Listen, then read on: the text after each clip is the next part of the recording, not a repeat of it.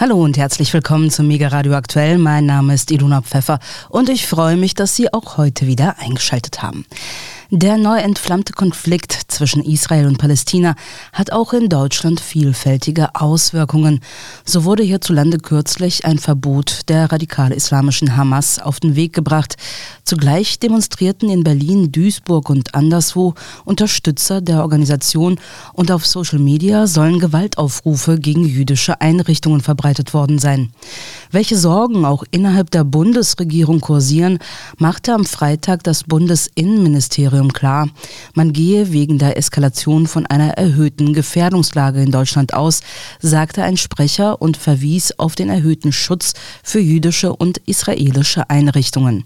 Behörden beobachteten eine stärkere Mobilisierung und Emotionalisierung. Das Verbot soll letztlich jegliche Aktivität für die Hamas verhindern.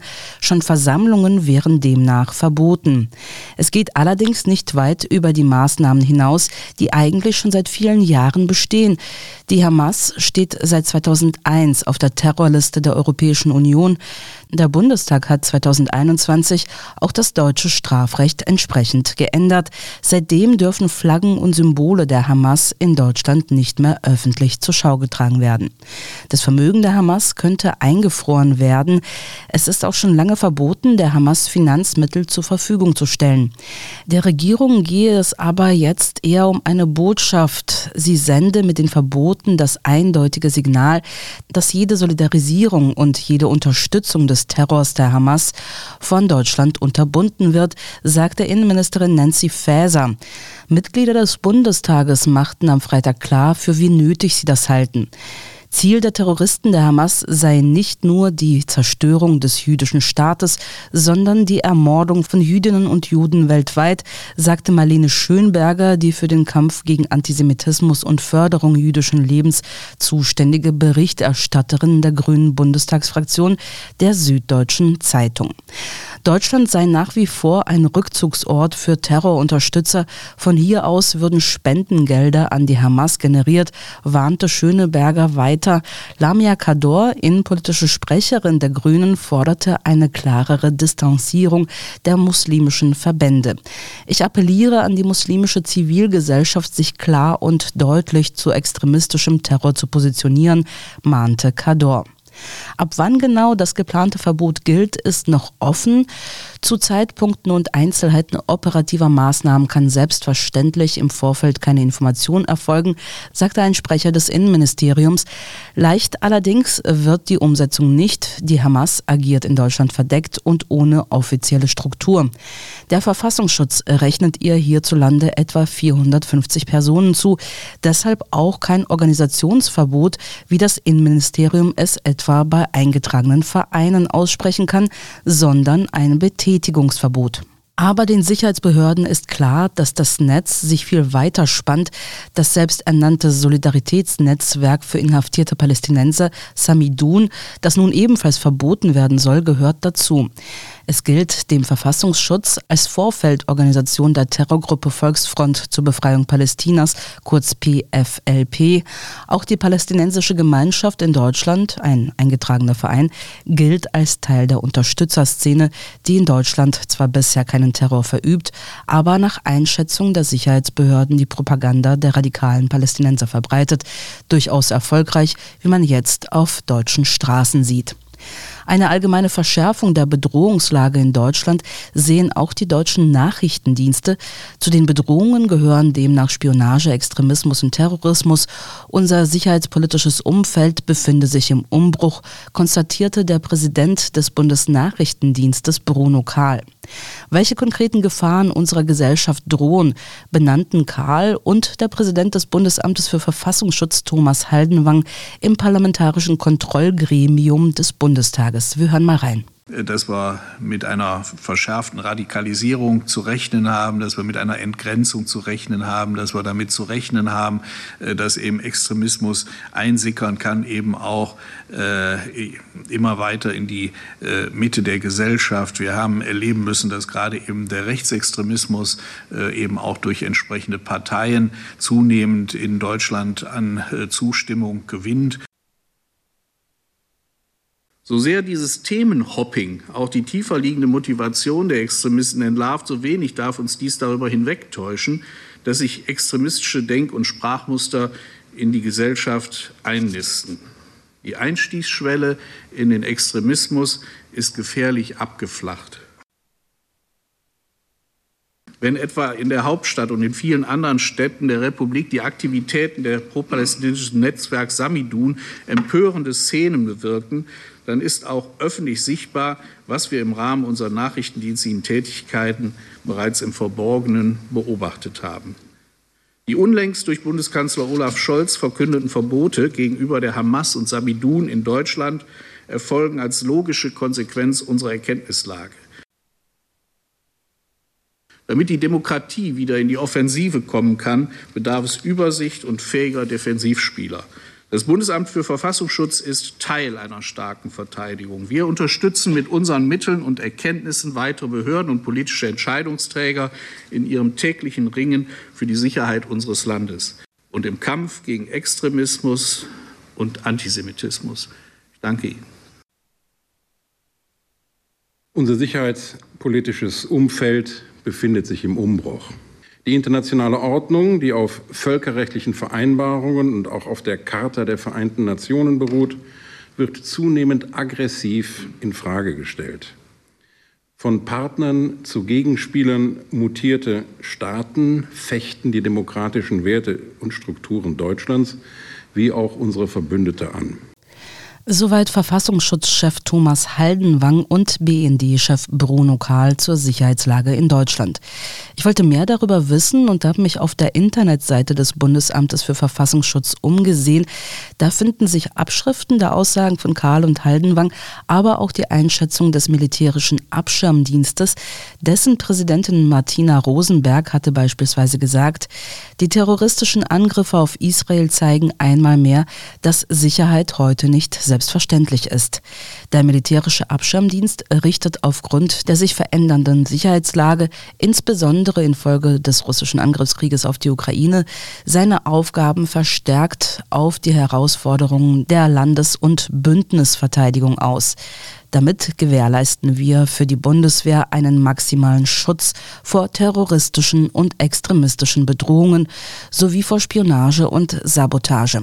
Dies gilt nicht nur für die Einsatzabschirmung im Ausland, sondern beginnt bereits im Inland bei allen Übungen, Planungsvorhaben und Vorbereitungen für den Einsatz. Dies gewährleisten wir durch einen engen Austausch mit unseren Partnerbehörden Bundesamt für Verfassungsschutz und Bundesnachrichtendienst. Abwehrbereitschaft bemisst sich nicht allein an militärischer Stärke. Bedrohungen im Cyberraum durch Spionage, Extremismus oder Desinformationskampagnen erfordern resiliente Kräfte. Hierfür betreibt der MAD intensive Prävention im Inland und bei der Truppe im Einsatz, denn nur eine sichere Bundeswehr ist eine schlagkräftige Bundeswehr. Ja, soweit also die Einschätzung des militärischen Abschirmdienstes bei der Befragung der Amtsleitungen der deutschen Nachrichtendienste im parlamentarischen Kontrollgremium. Besorgt über die Sicherheitslage in Deutschland vor dem Hintergrund des Nahostkonflikts hat sich auch grünen Politiker Konstantin von Notz gezeigt, die bereits zuvor unter anderem wegen des russischen Angriffskriegs auf die Ukraine durchaus angespannte Sicherheitslage habe sich durch die jüngsten Entwicklungen noch einmal signifikant verschärft, sagte der Vorsitzende des Parlamentarischen Kontrollgremiums den Zeitungen der Funke Mediengruppe.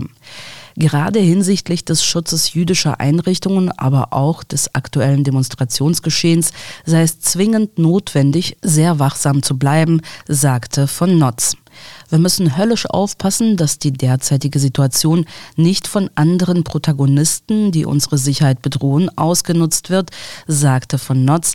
Er denke hierbei an die Nachrichtendienste anderer Länder, die seit langem versuchen, unsere Demokratie bewusst zu destabilisieren aber auch der organisierte Rechtsextremismus und Terrorismus sei eine Gefahr.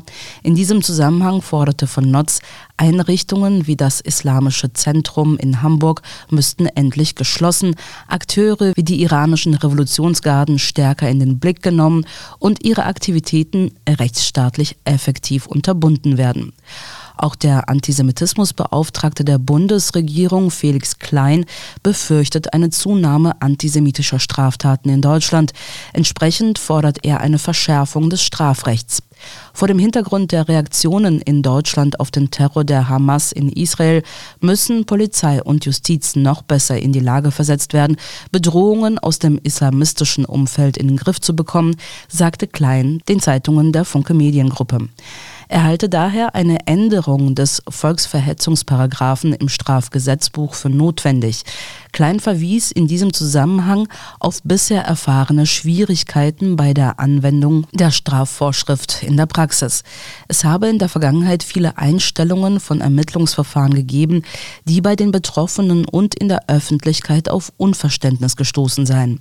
Der Paragraph solle künftig angewendet werden, ohne dass wie bisher die Störung des öffentlichen Friedens durch die volksverhetzende Handlung festgestellt werden müsse. Eine klarstellende gesetzliche Änderung solle zeitnah erfolgen, forderte Klein, sodass der Staat deutliche rote Linien aufzeigen könne gegen jede Form von Hass und Hetze auf unseren Straßen. So, jetzt habe ich aber genug allein geredet und will meinen Kollegen Michael Kiesewetter begrüßen, der mir telefonisch zugeschaltet ist. Ja. Hallo Micha, grüß dich. Hallo Ilona. Micha, welches Thema hast du denn heute im Gepäck?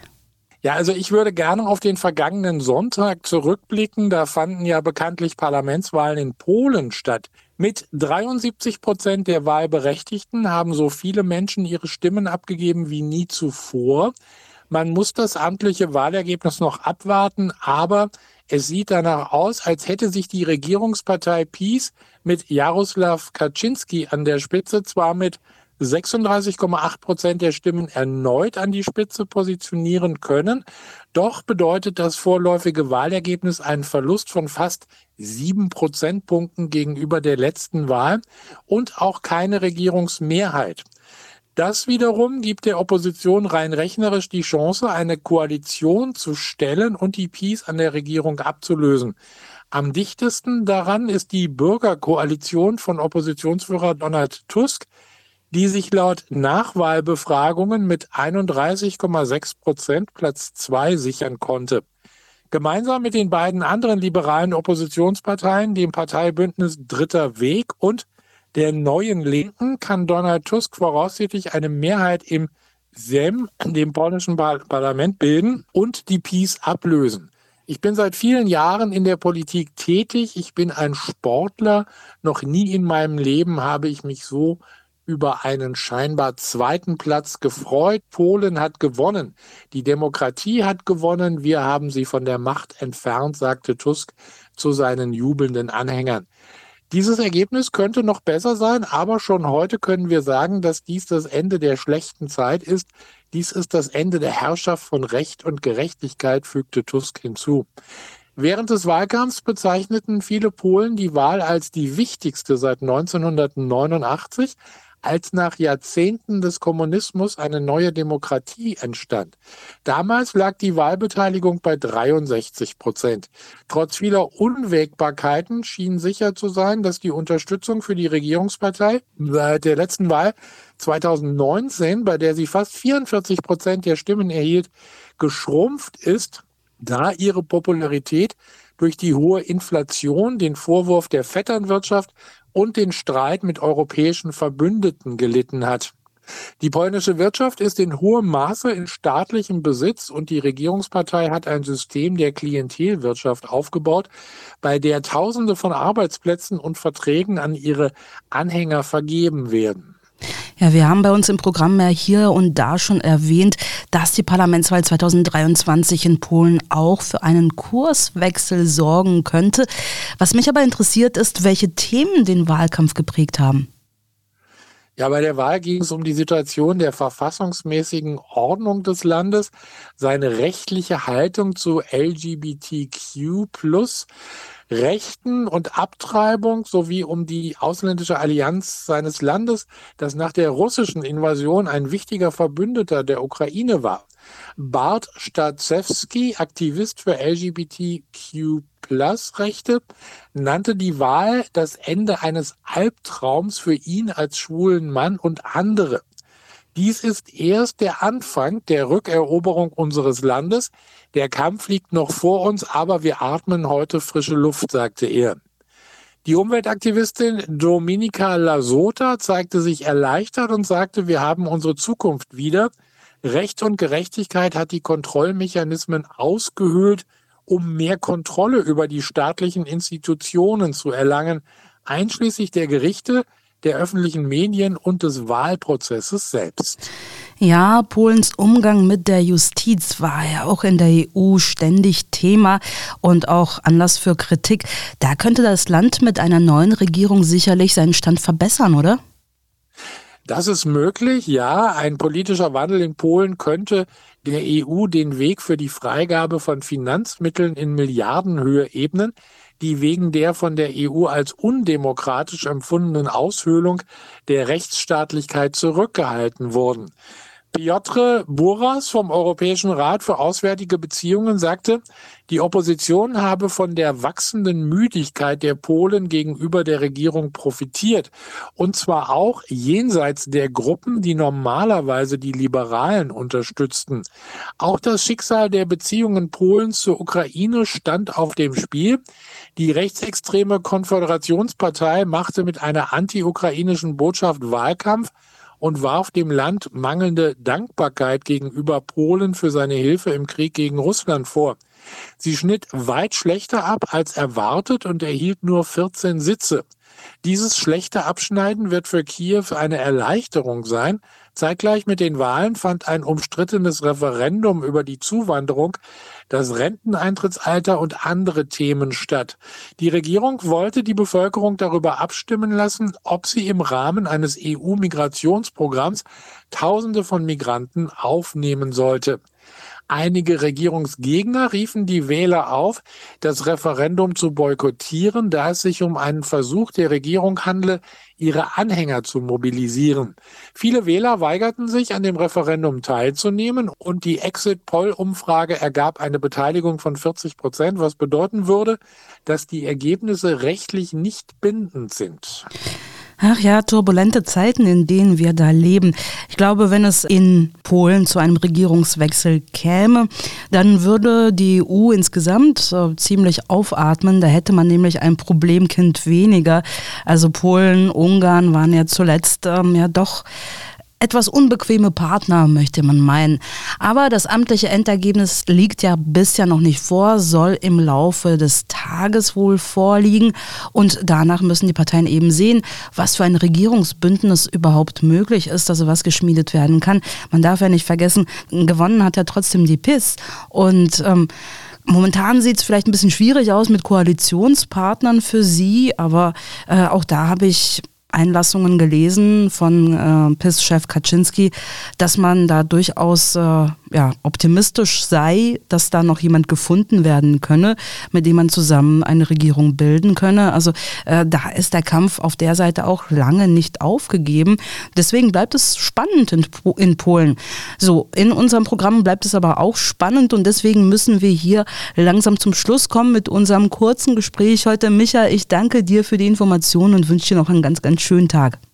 Für dich auch, Ilona. Vielen Dank auch. Gerne. Tschüss. Tschüss. Und weiter geht's hiermit. Tausende Haus- und Fachärzte hatten vor kurzem aus Protest gegen die Gesundheitspolitik ihre Praxen geschlossen. Der Welchow-Bund hatte zu der Aktion aufgerufen.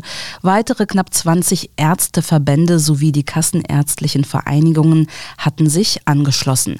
Der Protest sollte auch auf den Fachkräftemangel und die hohen Energiekosten, unter denen die Praxen litten, sowie auf die Spargesetze der Bundesregierung aufmerksam machen, teilte der Welchow Echo-Bund mit. Der Ärzteverband hatte den Protesttag initiiert. Michael Kiesewetter hat dazu mit Sabine Finkmann gesprochen. Sie arbeitet seit mehr als zehn Jahren bundesweit erfolgreich als Abrechnungsexpertin, Coach, Mediatorin und Autorin in unterschiedlichsten Fachgebieten und Kontexten. Ich spreche jetzt mit der Top-Gesundheitsexpertin Sabine Finkmann. Es geht um Hausärzte, die ihre Praxen geschlossen hatten in dieser Woche und äh, da gab es Proteste. Erstmal herzlich willkommen, Frau Finkmann. Vielen, vielen Dank, dass ich heute hier sein darf und mit Ihnen äh, ein Interview zu diesem Thema führen darf. Vielen Dank. Sehr gerne. Frau Finkmann, stellen Sie sich doch vielleicht erstmal kurz selber vor. Was machen Sie? In welchem Bereich sind Sie tätig? Sehr, sehr gerne. Ähm, also mein Name ist Sabine Finkmann. Ich bin seit 13 Jahren selbstständig im Gesundheitswesen als, ja, ich will mal sagen, Unternehmensberaterin im Gesundheitswesen, vor allem für den Bereich Abrechnungs- und Honorarberatung, aber zum Beispiel auch für die Optimierung und Verbesserung des äh, Praxismanagements aus der Historie. Ich bin ursprünglich mal selbst gestartet als medizinische Fachangestellte mhm. und deshalb habe ich natürlich einen sehr klaren Blick auf das, was im Moment in den Praxen so passiert. Na, dann haben wir die richtige Expertin. Dann fangen wir doch gleich an. Warum haben tausende Haus- und Fachärzte in Deutschland ihre Praxen geschlossen gehabt? Und was sind denn äh, die Hauptanliegen im Zusammenhang dann mit der Gesundheitspolitik? Ja, ich glaube, ähm, ich fange mal an der Stelle an, wo jeder Zuhörer nachvollziehen kann, äh, warum Ärzte vielleicht ein bisschen unzufrieden sind. So will ich es mal nennen. Ähm, wir haben ja alle ähm, das Problem aktuell der Kostensteigerung, steigende Energiekosten, die Inflation. Und Ärzte werden nach Punkten vergütet und die Punkte, die werden mit einem sogenannten Orientierungspunktwert multipliziert. Es ist so, dass äh, immer im Jahr voraus, also jetzt in 23, der Orientierungspunkt Punktwert für 24 festgelegt wird. Und der ist um genau, also ziemlich genau vier Prozent etwas drunter gestiegen. Ausgerechnet wurde aber als Ausgleich für Inflation und Kostenexplosion, ähm, dass äh, der Punktwert circa bei 15 Prozent hätte liegen müssen. Das ist zum Beispiel ein Grund, warum die Ärzte sagen, okay, ähm, das gefällt uns jetzt tatsächlich nicht mehr, weil ähm, wir haben Fachkräftemangel, wir kriegen keine Mitarbeiter, wir können die Gehälter eigentlich nicht zahlen, die die Mitarbeiter verdient hätten im Gesundheitswesen. Und das ist halt ähm, ja eine falsche Entwicklung. An der falschen Stelle wird gespart. Und da haben die Ärzte jetzt gesagt, sorry Leute, aber das können wir so nicht weitermachen. Das kann ich jetzt sehr gut nachvollziehen. Frau Finkmann, viele Patienten müssen ja teilweise stundenlang warten in so einer Praxis. Wie kann es zu solchen Zuständen überhaupt kommen? Ja, auch hier ähm, Recherchen haben ergeben, dass aktuell bis zu Tausende von Arztsitzen in Deutschland unbesetzt sind. Mhm. Das ist natürlich ein Grund, warum Patienten in Praxen sehr lange warten müssen. Denn wenn es weniger Ärzte gibt, dann kommen natürlich deutlich mehr Patienten auf deutlich weniger Ärzte. Dazu der eben schon äh, angedeutete Fachkräftemangel im Gesundheitswesen. Die Arztpraxen haben ganz besonders nach Corona jetzt einen extremen Mitarbeiterrückgang verzeichnet. Also es kommen einfach keine medizinischen oder auch zahnmedizinischen Fachangestellten mehr nach. Das heißt, die Praxisabläufe laufen jetzt nicht so schnell, wie sie vielleicht in der Vergangenheit mal funktioniert haben. Und ähm, ja, dann natürlich die Menge der Menschen, die auf weniger Ärzte kommt. Und das führt natürlich zu längeren Wartezeiten, einmal in der Praxis, aber natürlich auch auf Termine. Woran liegt das denn, äh, dass jetzt niemand mehr nachkommt? Haben die keine, keine Lust mehr beim Arzt zu arbeiten? Das, war das vorher ganz anders? Ja, also die Honorierung, glaube ich, der, nee, nicht glaube ich, weiß ich sogar, der MFAs und ZFAs, ich kürze sie mal ab, mhm. die war immer schon, auch der Pflegekräfte in den Krankenhäusern, die war immer schon schlecht. Ähm, durch Corona hat sich aber, glaube ich, insgesamt bei uns äh, im Umfeld in der Wirtschaft ähm, eine ganze Menge geändert und es gab hohe Anforderungen an die Mitarbeiter im Gesundheitswesen in der Corona-Phase, so dass viele Mitarbeiter gesagt haben, ich mag in diesem Beruf einfach auch nicht mehr arbeiten. Und er ist ja für Neue, die eine Ausbildung beginnen, aufgrund der schlechten Bezahlung einfach auch gar nicht attraktiv. Mhm. Also da liegt es äh, wie meistens oft äh, also auch äh, vielmals am Geld. Ja, definitiv. Ja. Welche Organisationen und Verbände unterstützen eigentlich die Protestaktionen der Ärzte? Ähm, Ganz, ganz viele tatsächlich. Also bei einigen habe ich mich sogar gewundert. Äh, fachärztliche Vereinigungen, mhm. Bundesverbände, mhm. zum Beispiel auch der Hausärzteverband, der ja auch eine Interessensvertretung der Hausärzte ist, der NRV Wecho-Bund. Und das ist etwas, was mich sehr gewundert hat. Auch die kassenärztlichen Vereinigungen, die ja eigentlich auch das Sprachrohr der Ärzte sein sollen, haben diese Protestaktion unterstützt. Ah ja, das ist äh, äh klingt aber schon nach etwas äh, Besonderem. Ja, also dass alle ähm, Verbände, die auf Ärzteseite stehen oder auch die ärztliche Honorierung sozusagen durchführen, alle gesagt haben, wir streiken am 2. Oktober. Mhm. Das habe ich so in dieser Form noch nicht erlebt. Die, ich will nochmal zu den äh, Mitarbeitern äh, kommen, also die MFAs, die gehen ja nicht nur ans Telefon. Was gehört eigentlich zu den Aufgaben, die wir als Patient ja gar nicht so mitbekommen? Das ist eine sehr, sehr gute Frage. In den allermeisten Fällen ist es so, dass wir als Patienten, und ich bin ja auch Patientin, immer nur mitbekommen, dass die Mitarbeiter am Empfang sitzen, mhm. die Patienten annehmen, telefonieren und vielleicht nochmal das Zimmer des Arztes besetzen und vielleicht nochmal eine Blutentnahme machen. Ähm, das, was eine MFA tatsächlich den ganzen Tag tun muss, ist deutlich mehr als das. Neben der Assistenz haben wir dann noch die Abrechnung der ärztlichen Leistungen und da sind wir teilweise in bis zu vier verschiedenen Abrechnungssystemen unterwegs. Es können sogar fünf sein. Also wir haben einmal den EBM, die Abrechnung der gesetzlich Krankenversicherten, komplett eigenes Gebührenwerk mit eigenen Regeln. Die GOL, die Gebührenordnung für, also der Ärzte für die Privatpatienten auch komplett anders, komplett eigene Regeln. Dann die individuellen Gesundheitsleistungen, die kennen wir, glaube ich, alle. Das sind die Selbstzahlerleistungen, die mhm. wir zusätzlich in Anspruch nehmen können. Aber das ist tatsächlich immer noch nicht alles. Dann haben wir die Abrechnung der Arbeitsunfälle. Und, und da bin ich froh, dass es das gibt, die hausarztzentrierte Versorgung, also eine Abrechnung in einem komplett anderen System über den Hausärzteverband. Und ich weiß zum Beispiel, dass einige Fachärzte noch weitere Verträge haben, die dann mit einzelnen Krankenkassen abgerechnet werden. Und neben der Abrechnung haben wir dann natürlich noch das äh, Thema der ärztlichen Dokumentation, was natürlich auch die Mitarbeiter tun müssen. Das heißt, sie sind eine hohe Anzahl der Zeit damit beschäftigt, wirklich Dinge zu dokumentieren. Qualitätsmanagement, Hygiene und, und, und. Also es ist schon einiges, was die MFA neben den Dingen, die wir sehen, den ganzen Tag so tun muss. Und äh, was frisst da so am meisten Zeit bei so einem Arzttermin aus Sicht einer MFA? Ich glaube, das kann ich sogar aus Sicht der MFA und aus der Sicht des Arztes beantworten. Ja. Inzwischen die Dokumentation, die Dokumentation des Behandlungsgeschehens, die Arztbriefschreibung, die Abrechnung. Also alles in allem die aktuell notwendige Dokumentation, die gesetzlich vorgeschrieben ist, die ein Arzt tun muss, damit er beweisen kann, dass er eine ärztliche Leistung tatsächlich durchgeführt hat. Das zum einen. Und zum anderen natürlich auch, um ähm, im Zweifel äh, geschützt zu sein, wenn jemand mal einen Behandlungsfehler behaupten sollte.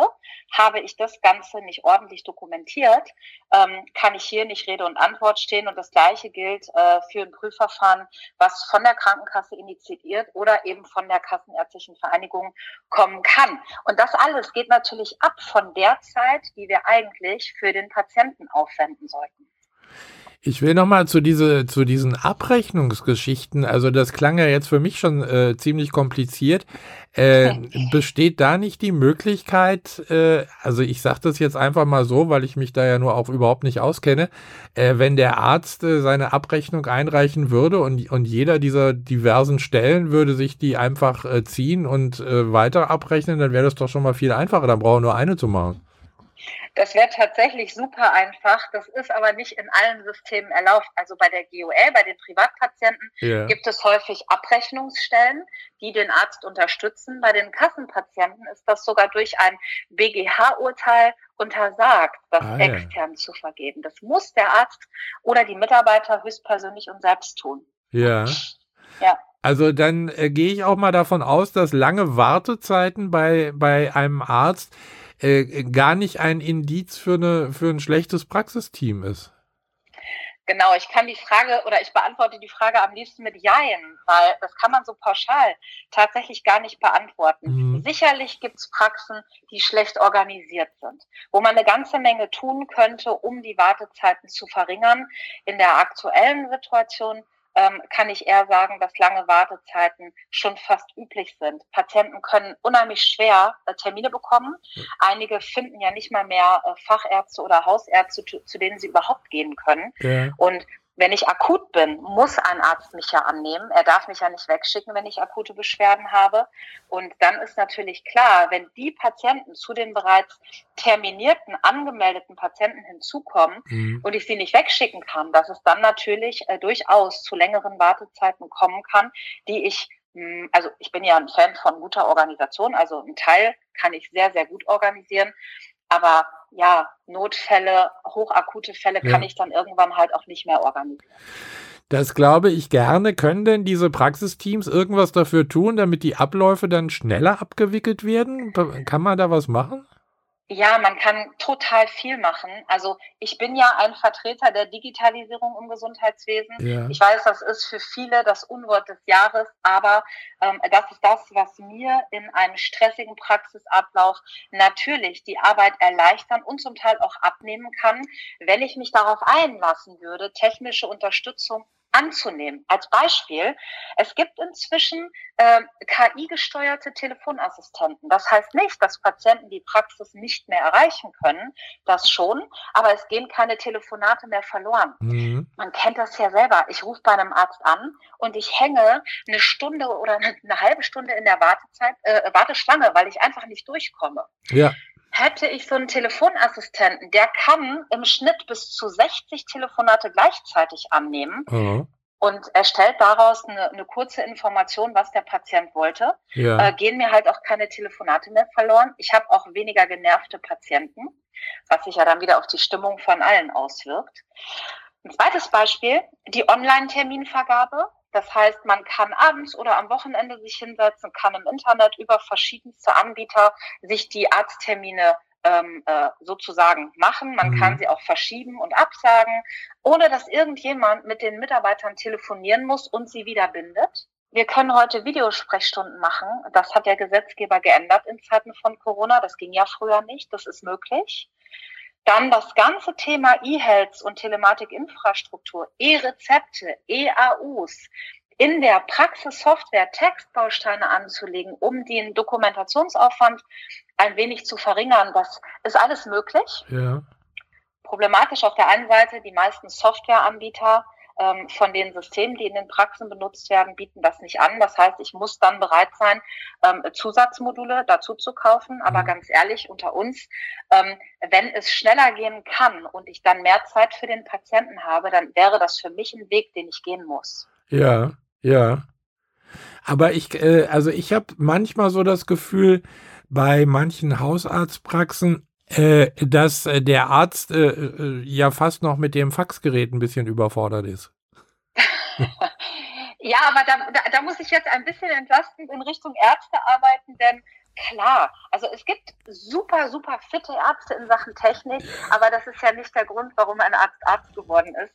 Das ist auch eigentlich gar nicht sein Metier. Der Arzt ist Arzt geworden, weil er Patienten behandeln, im besten Fall heilen möchte. Ja. Ähm, die kennen sich halt mit diesen äh, Themen auch nicht ganz so gut aus. Das müssen sie auch nicht, aber sie müssen dann halt jemanden haben, äh, eine gute medizinische Fachangestellte als Beispiel oder eine Praxismanagerin, die sich um diese Dinge kümmert mhm. und vor allem dann auch offen sein, zu sagen, komm, mach du das, dann ähm, geht es der Praxis besser, weil wir einfach ja in den Abläufen deutlich schlanker und schneller sind und man damit natürlich auch Fachkräftemangel entgegenwirken kann. Wenn ich kein Personal finde, muss ich halt überlegen, wie kann ich äh, bestimmte Bereiche so organisieren, dass sie möglichst wenig Zeit brauchen. Ja, also äh, was ich ja als ganz großes Ärgernis empfinde, ist, wenn man in der Zeit von neun bis zwölf da anrufen kann in der Praxis und um halb zehn äh, kommt dann die Bandansage, Sie rufen außerhalb unserer Sprechzeiten an. Also dann, dann, dann bin ich sozusagen schon das erste Mal wieder gesund. Also das ist äh, wirklich äh, äh ganz schrecklich. Also da diese Idee mit der KI, die Sie gerade genannt haben, über die Sie erzählt haben, das wäre ja da mal wirklich eine spannende Geschichte.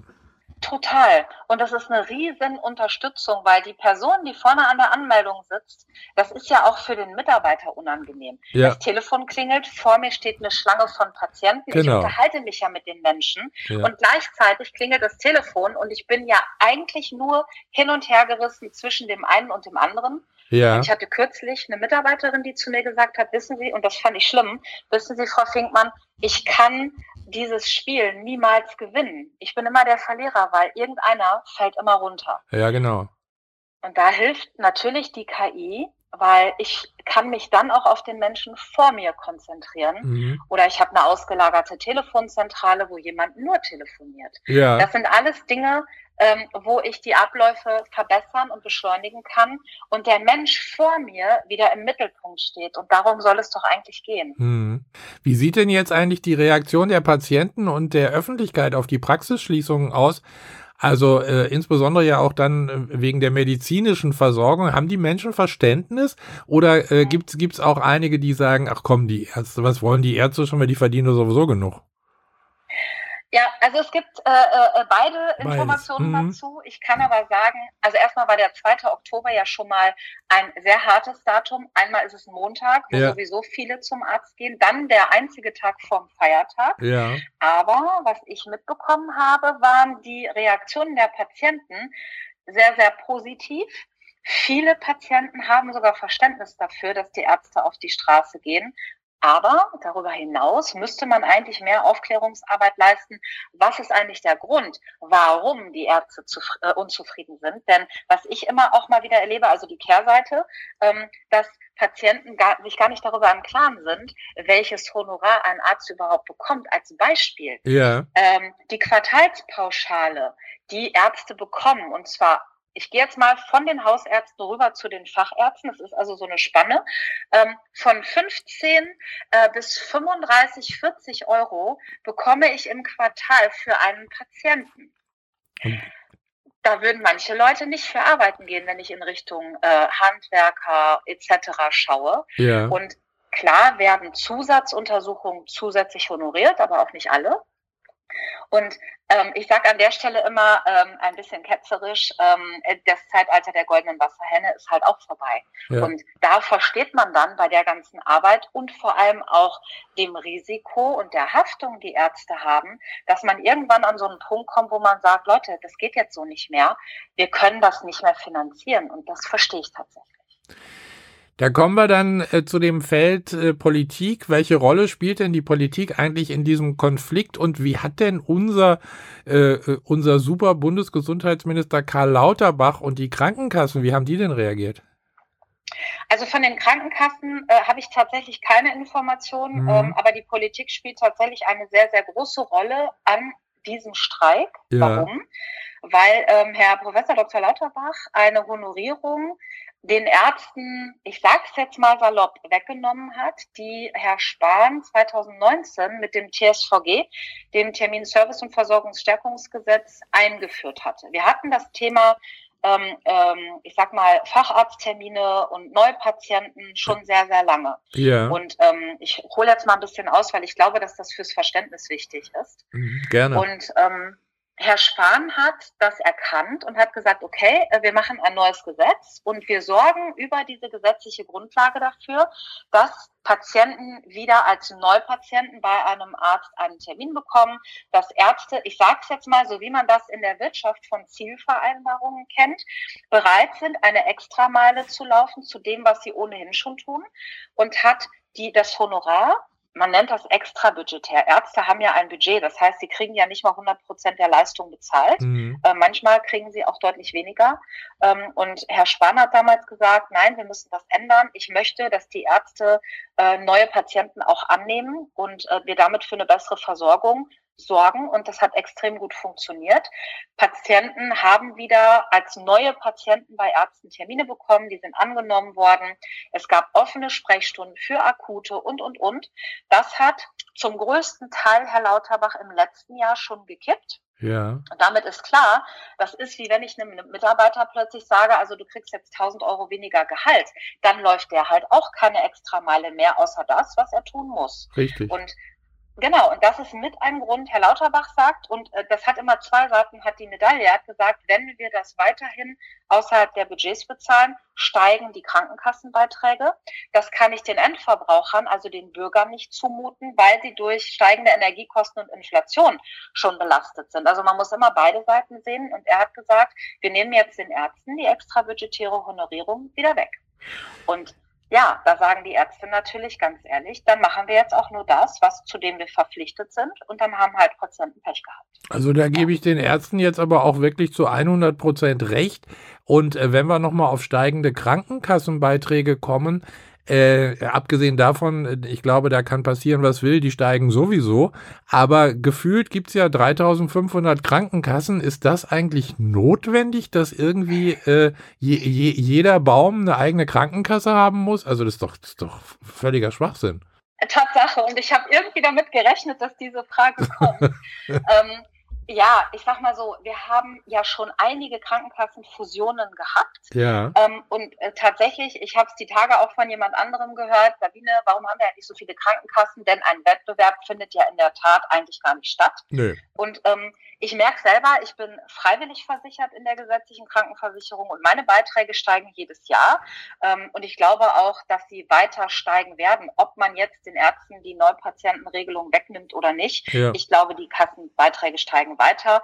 Und ich glaube, dass man an einer anderen Stelle anfassen muss. Ich kann nicht jemandem die Wurst vor die Nase halten und sagen, rennen und dann nehme ich ihm sie wieder weg. Ja. Ähm, das funktioniert nie, weder im Gesundheitswesen noch in der Wirtschaft. Niemand, kein Mitarbeiter ähm, würde das akzeptieren. Und das führt halt jetzt dazu, dass die Ärzte sagen, so, wir schließen jetzt die Praxen. Dann kann mal jeder spüren, wie das ist, wenn es keine Ärzte gibt. Ja, ja. Gibt es denn eigentlich alternative Lösungsvorschläge oder auch politische Maßnahmen, die ja also die Ärzte betreffen und aber auch die Bedürfnisse der Patienten berücksichtigen könnten?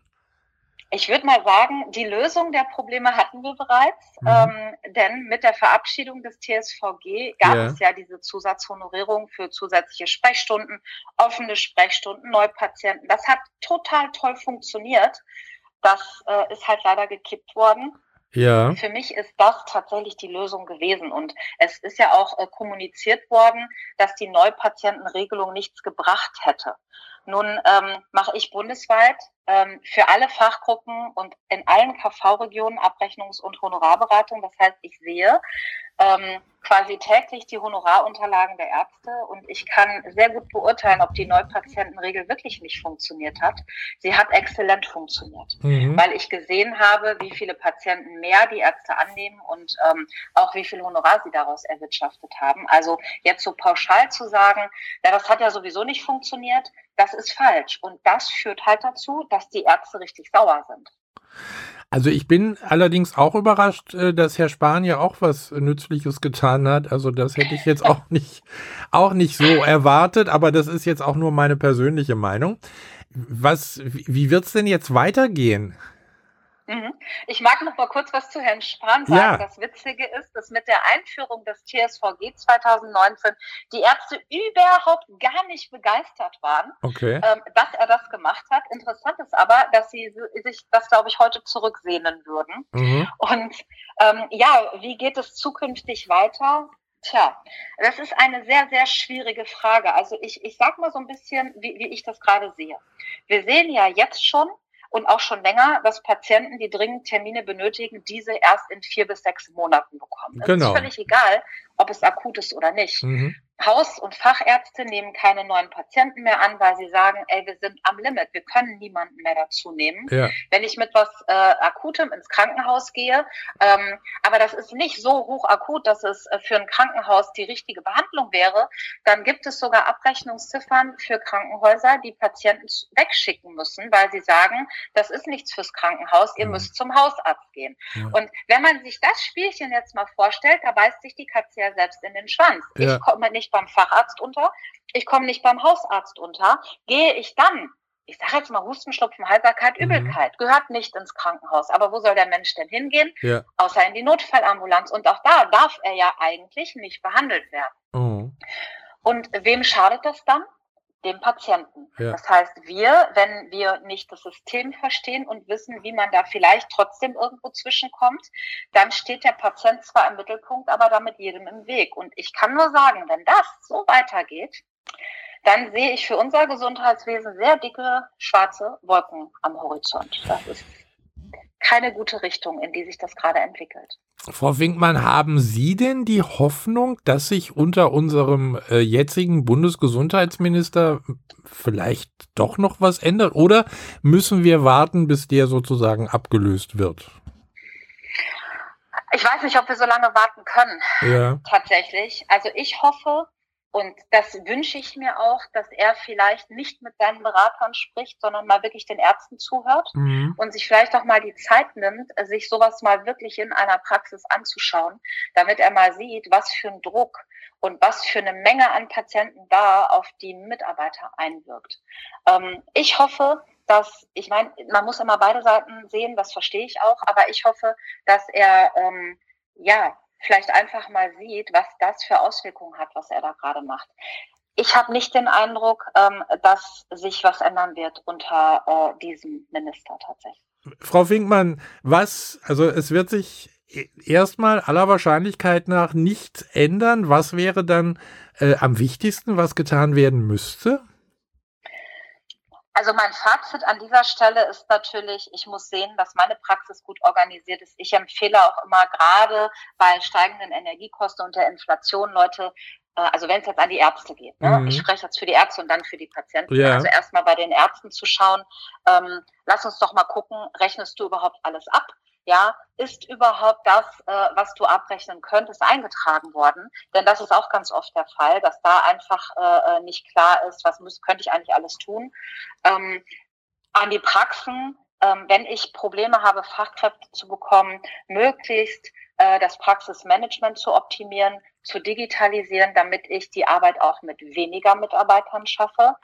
Und ähm, ja, an die Patienten, das ist tatsächlich schwierig, weil ähm, es gibt nicht ganz so viele Lösungen, wenn die Praxen voll sind, wirklich auch die Patienten noch unterzubringen. Ähm, was ich kürzlich äh, erlebt habe, ist, dass einige Krankenkassen zum Beispiel auch ansprechbar sind, wenn es um die Vermittlung von Terminen geht.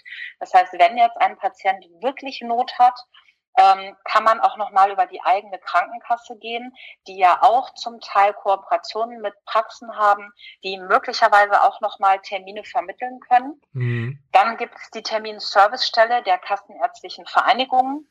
Die Ärzte müssen freie Terminslots an die KV melden. Ja. Das heißt, wenn mir mein behandelnder Arzt eine Dringlichkeitsüberweisung gibt, kann ich mit diesem, das ist so ein Code, der dann auf der Überweisung steht, kann ich bei meiner kassenärztlichen Vereinigung anrufen. Davon haben wir 17 bundesweit. Mhm. Je nachdem, in welcher Region ich bin, kann ich bei meiner kassenärztlichen Vereinigung anrufen und die organisieren mir dann einen Termin, zum Beispiel beim Fach- oder auch beim Hausarzt. Ja.